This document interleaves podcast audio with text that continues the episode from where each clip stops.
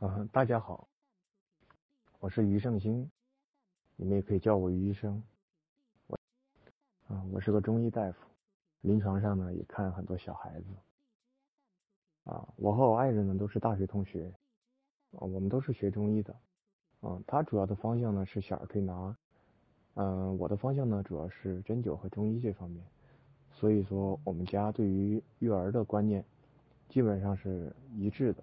啊，并且高度统一啊，所以说用传统的中医知识体系和中医疗法啊处理一般孩子常见的问题。我女儿呢是一个乖巧女儿，她叫丫丫啊，她马上就要满四岁了。嗯，正因为是这样，所以说从出生开始呢，啊，我们丫丫基本上连药都没有吃过，更别说什么西药，像现在很多小孩。动不动就吃药打针这些，所以说他算是非常，呃，纯净的一个体质吧，我是这样觉得。所以每次当孩子出现感冒啊、咳嗽、发烧这种常见的问题，啊，我想一般小孩也会经常出现，我爱人呢都用小儿推拿解决。当当然这些，嗯，在开始的时候，家长。和长辈也是觉得这个东西，呃，有点不可不可思议吧。但是当这些问题都一一得到解决以后呢，家里的长辈就逐渐也认可传统的中医育儿的方式。啊，所以说，即使我们家都是我和我爱人都是中医，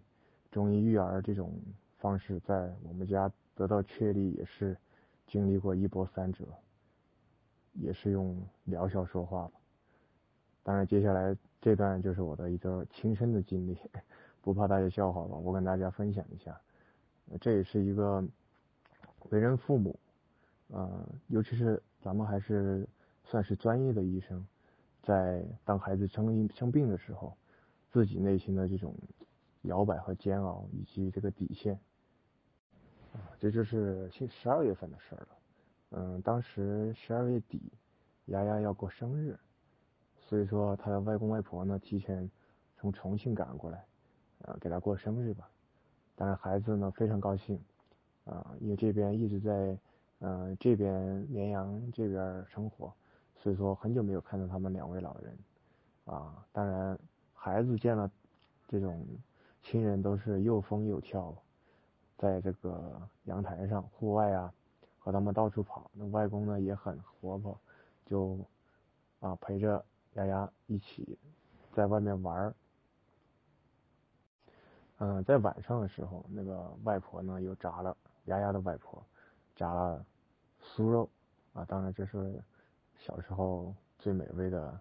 啊美食了吧。所以说孩子当然也很喜欢吃啊这些这些油炸的东西。你看咱们现在小孩经常去吃什么炸鸡啊、鸡翅啊这些东西，其实。咱们传统的炸酥肉也是这个道理，嗯，我爱人当时也是觉得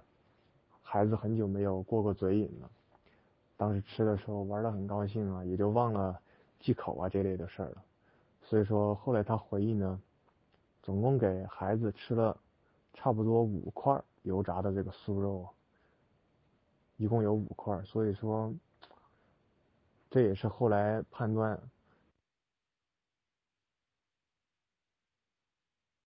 这就是我确认他是及时发烧的最主要的原因，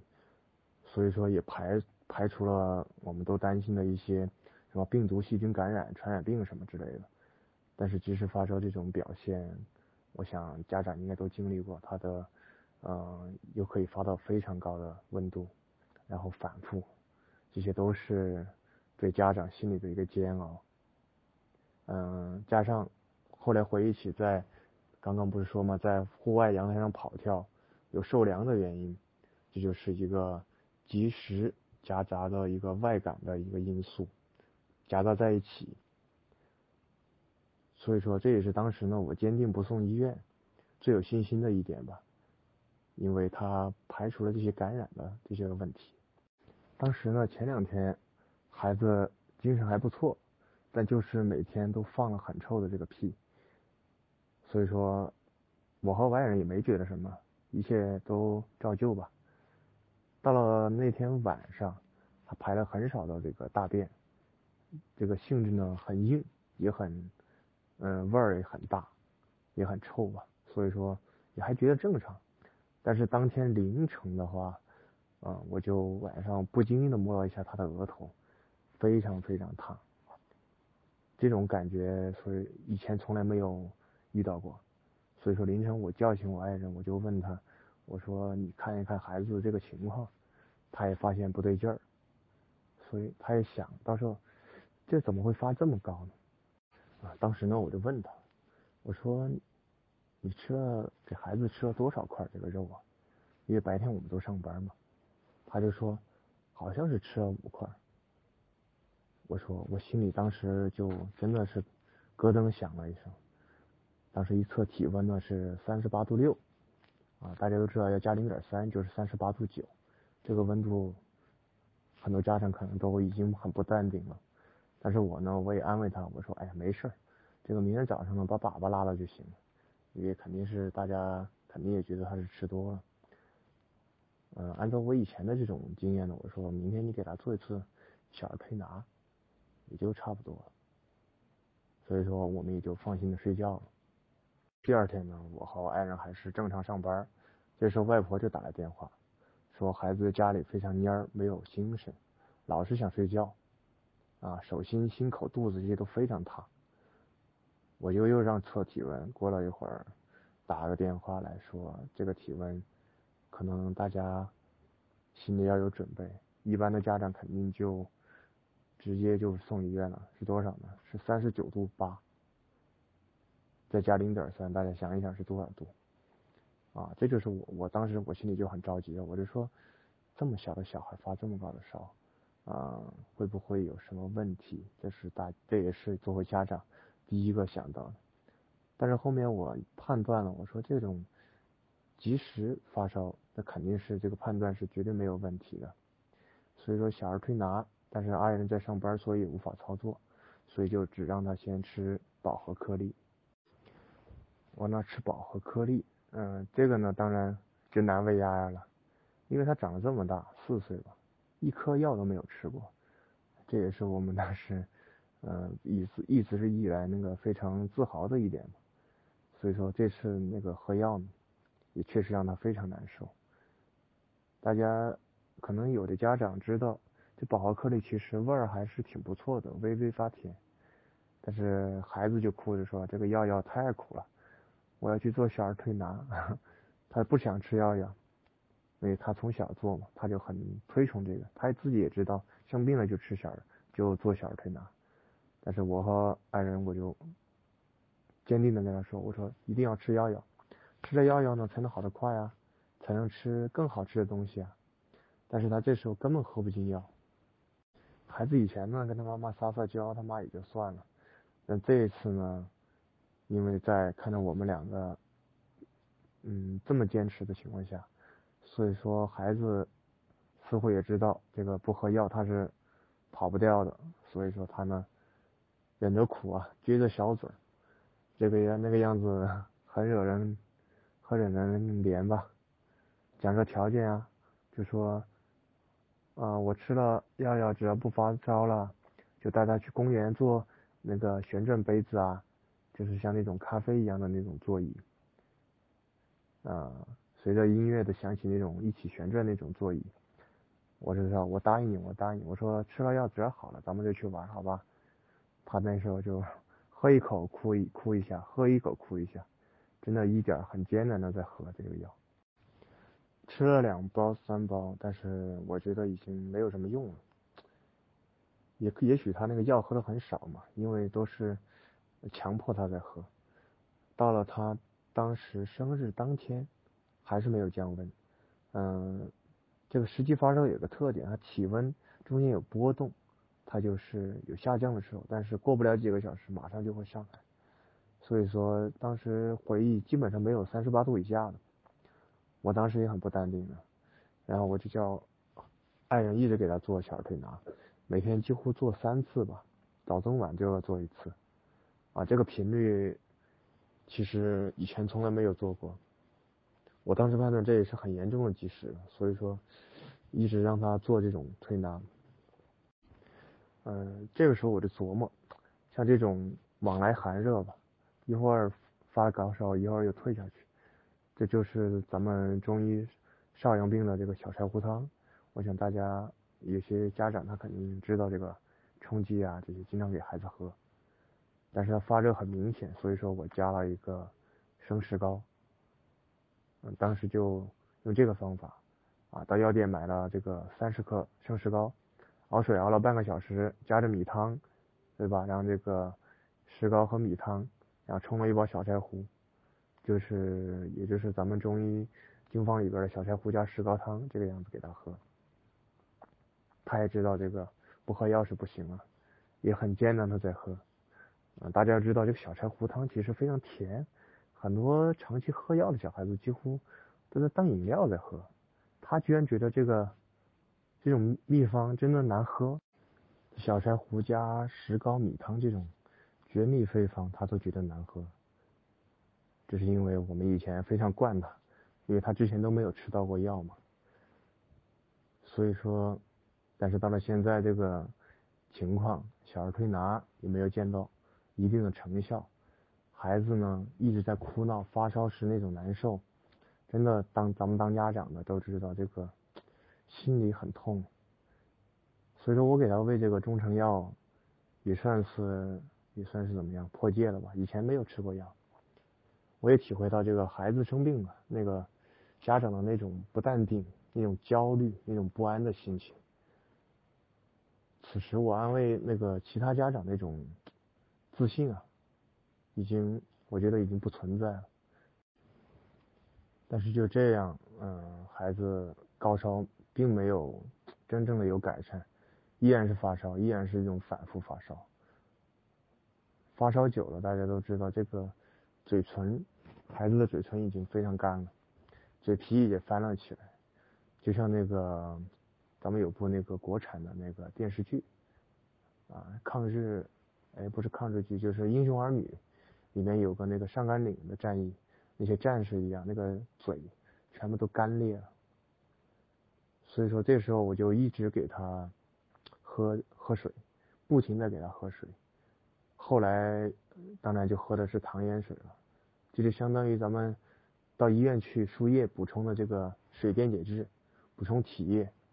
但是呢，这种方法呢比输静脉给液要相对要。温柔一些，这种反复的发发烧高热，我也心慌，我当时心里也很也很忐忑。这个时候呢，丫丫的外婆就很焦急，她说：“啊，小鱼，要不咱们上医院吧？嗯，怎么样？好歹呢，在医院里呢，万一有个什么问题，孩子有个三长两短，还能及时得到处理，这样呢，心里也放心一点。”啊，我想这也是当时，我想现在很多孩子去医院，家长送去医院，孩子应该普遍的，嗯，家长普遍的想法都是这样的。但是大家知道，这个现代医学它是没有这个及时发烧这个诊断，它也没有什么对应的办法，无非就是流程化的治疗，退烧、退烧贴、抗生素、输液这些对症处理。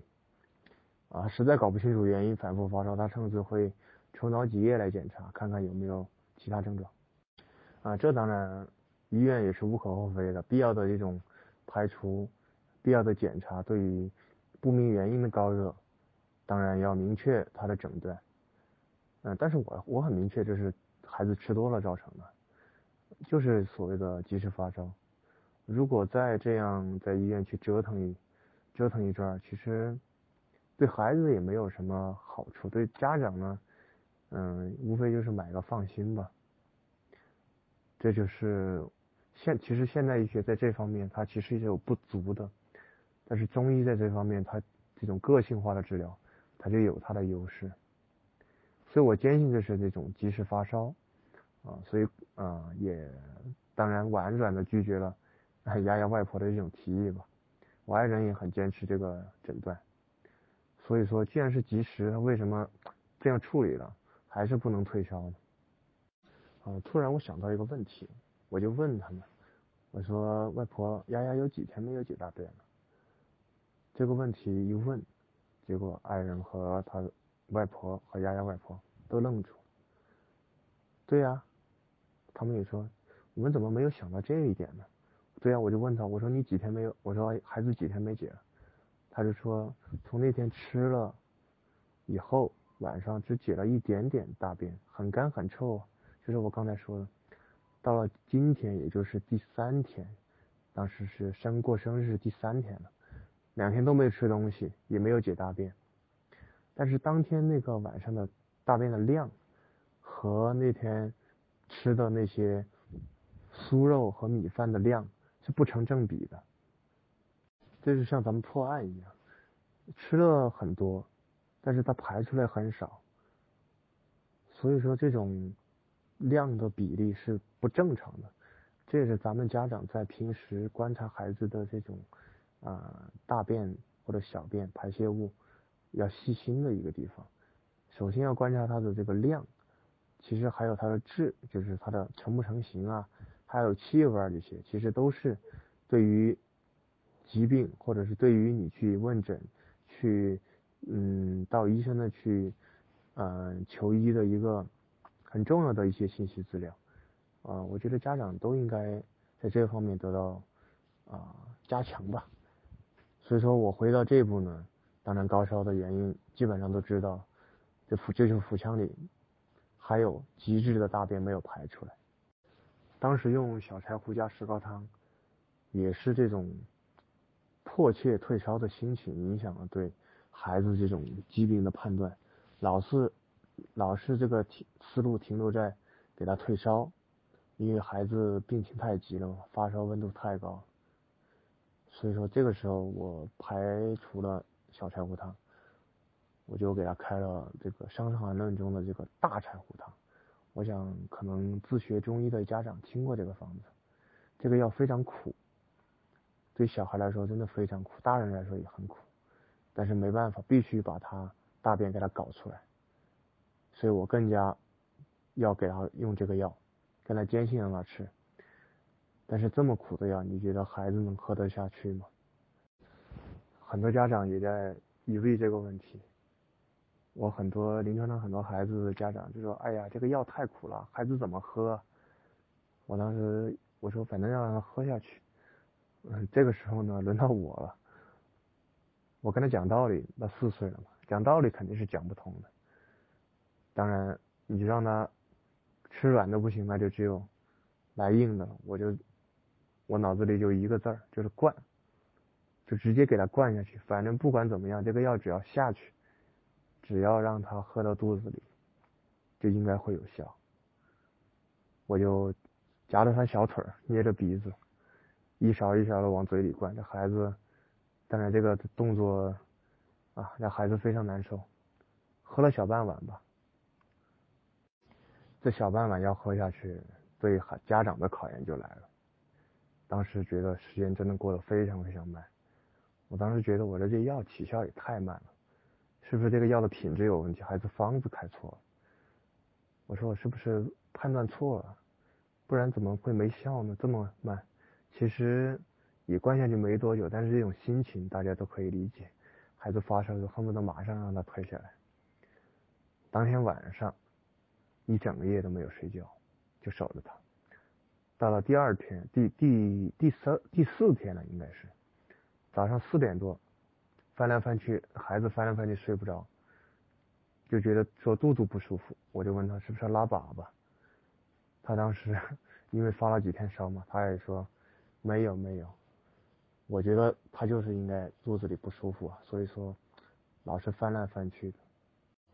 然后我一摸他肚子，梆梆硬，这肚子鼓鼓起来。我就知道这里面肯定有东西，所以说我就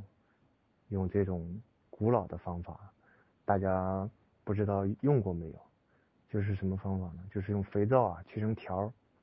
然后塞到他肛门里，就像《伤寒论》里面有一个叫蜜岛煎，它是用蜂蜜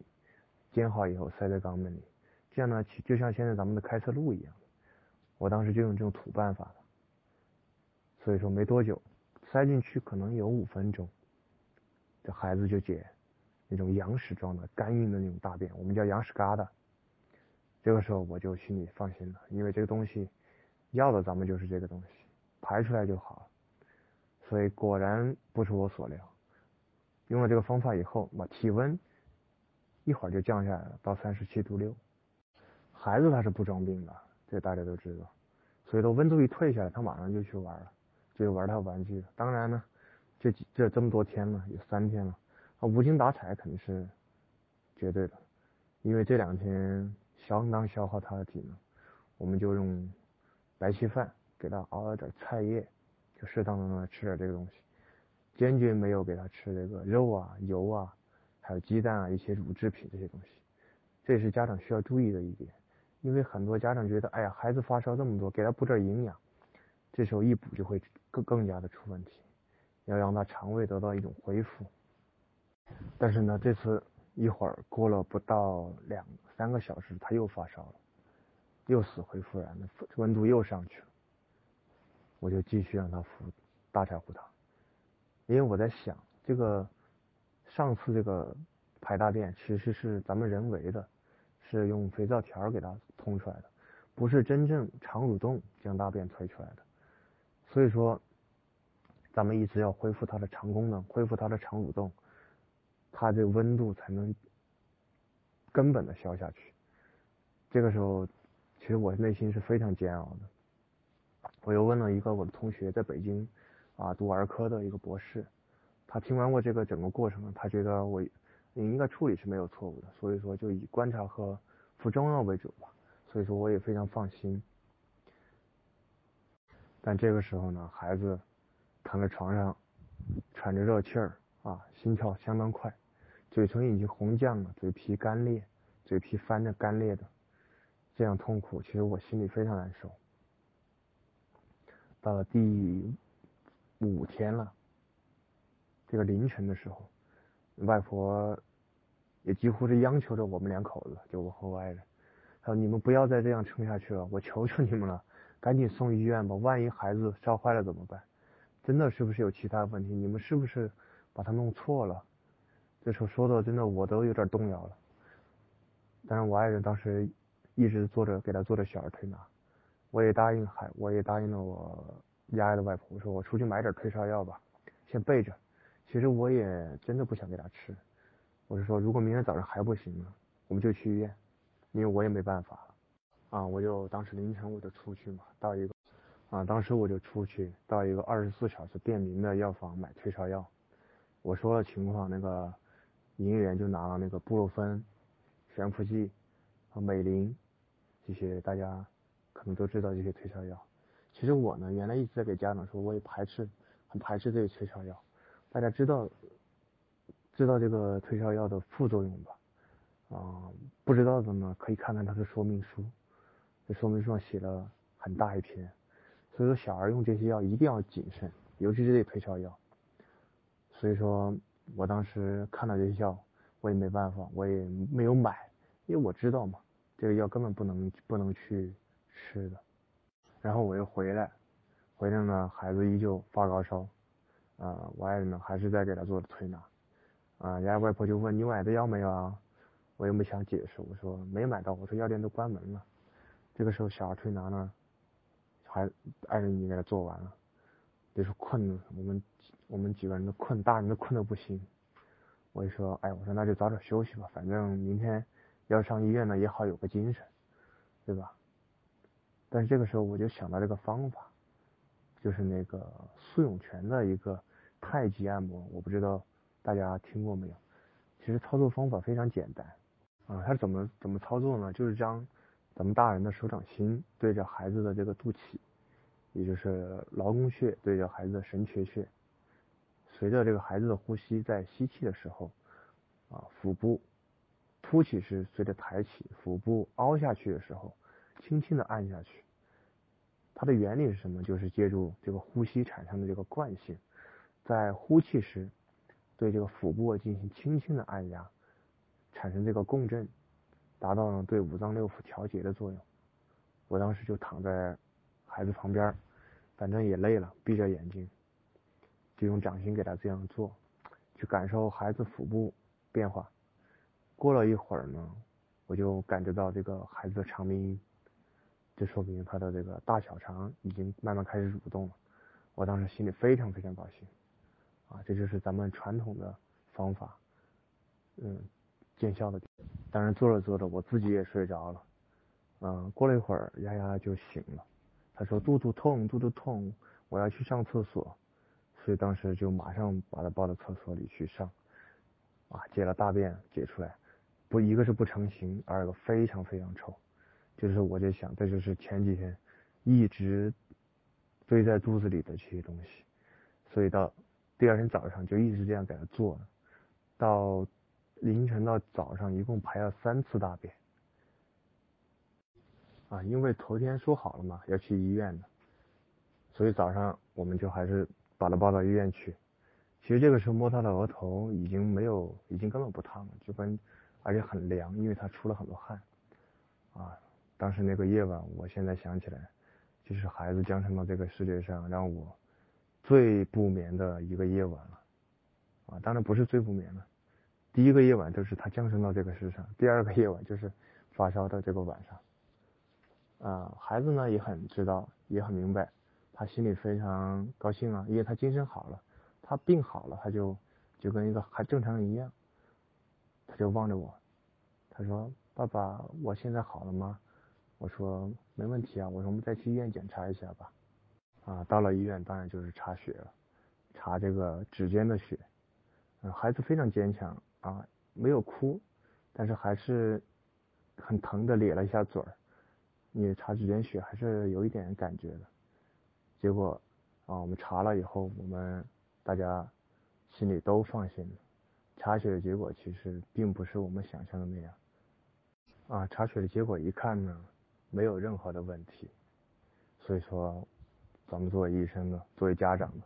作为丫丫的外婆，我们就知道基本没事了，啊，孩子当天查血当天下午又有点反复，到三十八度，但是我知道这个再也不会让我揪心了，我也没有让他吃药了，就给他做了两次这个太极按摩。当天下午他又解了两次大便，也是非常不成形、非常稀、非常臭的这些东西。我想这肯定是算彻底的排干净了。啊，对，这个报告大家都看了，啊，白细胞这些都是正常的，血红蛋白、血小板这些全部是正常的，淋巴细胞啊也没有什么大的问题，所以说排除感染。啊。当然，这种结果对家长也是放心，对。我们治疗也是有很大的帮助的。后来我总结这次发烧，就是这个咱们刚才说的，及时夹杂着这个外感受凉，嗯，所以我们家长在带孩子的过程中，啊，都会粗心大意，这不是，这也不是人人非圣贤，谁能无过，对吧？但是我们作为中医呢，自己的孩子也都会放纵，也会溺爱，也会让他吃这些不该吃的东西，但是生病的时候。家长一定要冷静，啊，回回忆整个这个事情，整个这个生病的发生发展和经过，这样回忆起来，其实求医的时候，对于医生的判断和诊断，其实都有帮助。啊，还有一点我要强调一下，这类中医治疗，其实这类儿科问题有，其实非常得天独厚的优势，啊，也并不会比现代西学慢，而且对孩子的伤害非常非常小。所以我作为一个。专业的中医，啊，这次孩子发烧这个经历，让我最后差点崩溃，哎，我也感触非常非常深，我也体会到原来来求医的那些家长那种焦虑、煎熬、无助的一种心情，我也总结了一下，跟大家分享一下最后这个情况。嗯，第一个呢就是啊，不要过度的啊，心里要保持很平静的一个心情。遇到自己这种至亲的人，你像丫丫的外婆这种都是最亲的人，即便是医生，也一定要保持这种非常稳定的心理状态，要体会孩子生病的这种啊最细微的点，它到底是怎么造成的，所谓明察秋毫。嗯，第二个呢就是孩子生病，嗯，家长焦虑不安，当然都是很正常的，因为是人嘛。而且又是咱们最亲爱的、最可爱的孩子，所以这个时候我们要锻炼我们平时啊，就要锻炼我们的心，在这种焦虑的情绪下，还要保持清醒和头清醒的头脑。你想，我们两夫妻都是啊中医，中医都是搞中医的，在孩子这么严重的时候，我们自己都不淡定，还不如说普通的家长。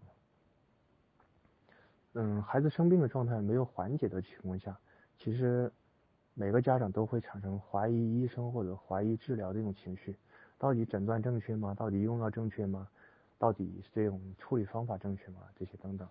但是呢，这种怀疑真的只能加重咱们的焦虑，对治疗没有任何帮助。所以说，咱们还是要头脑冷静的分析。啊，第三点就是说，我想家长才是孩子健康的第一责任人。而且是孩子的保护伞。像这种即时发烧，如果去医院处理，这个程序我刚刚说过，流程都一样，其实容易对孩子以后的健康埋下隐患，非常容易经常生病。所以说，咱们嗯作为家长啊，平时对于健孩子健康的知识储备必须要足够啊，并且被并且要为孩子的健康真的要负责任。啊，当然推卸给医生，你去医院推卸给医生很简单，但是真正受伤的却是咱们自己的孩子。啊，最后我想给大家说一下，这个不要根据啊我刚刚说的这些症状，就随便在家用这个小柴胡加石膏、米汤这些，或者大柴胡给孩子退烧，因为发烧有非常多的原因，程度也有轻重之分。啊，如何正确的使用中成药这些东西，需要辨证论治，需要。有一定的知识储备啊，不能真的不能乱用，不能盲目的去退烧。就像我当时刚刚开始处理的时候，用这个盲目的去退烧的这种思路，其实是不对的。啊，事实证明了这种及时发烧，如果真的家长知识水平够，判断正确，啊，只要液体不足够，其实是不会出现老百姓说的。什么烧坏脑子的这些问题的啊？补充体液基本上就是医院里就是输液嘛。那咱们中医很温和，就用温水或者是糖盐水或者米汤之类的一些东西，让他不断的喝。其实我孩子到最后啊烧成那个样子啊，嘴皮都很那种干的情况下，一一直给他大量的喝水，维持他的体液的平衡。这一点其实在处理发烧是非常重要的一点。啊，最后我就一句话了，啊，送给大家，送给全天下的家长，就是原来咱们有一句古话，叫什么呢？叫为人父母者，不知医，是为不慈；为人子女者，不知医，是为不孝。嗯，这句话大家都查得到，应该也都知道。啊，今天我给大家分享的这个我孩子的亲身经历，啊，就到这儿，谢谢大家。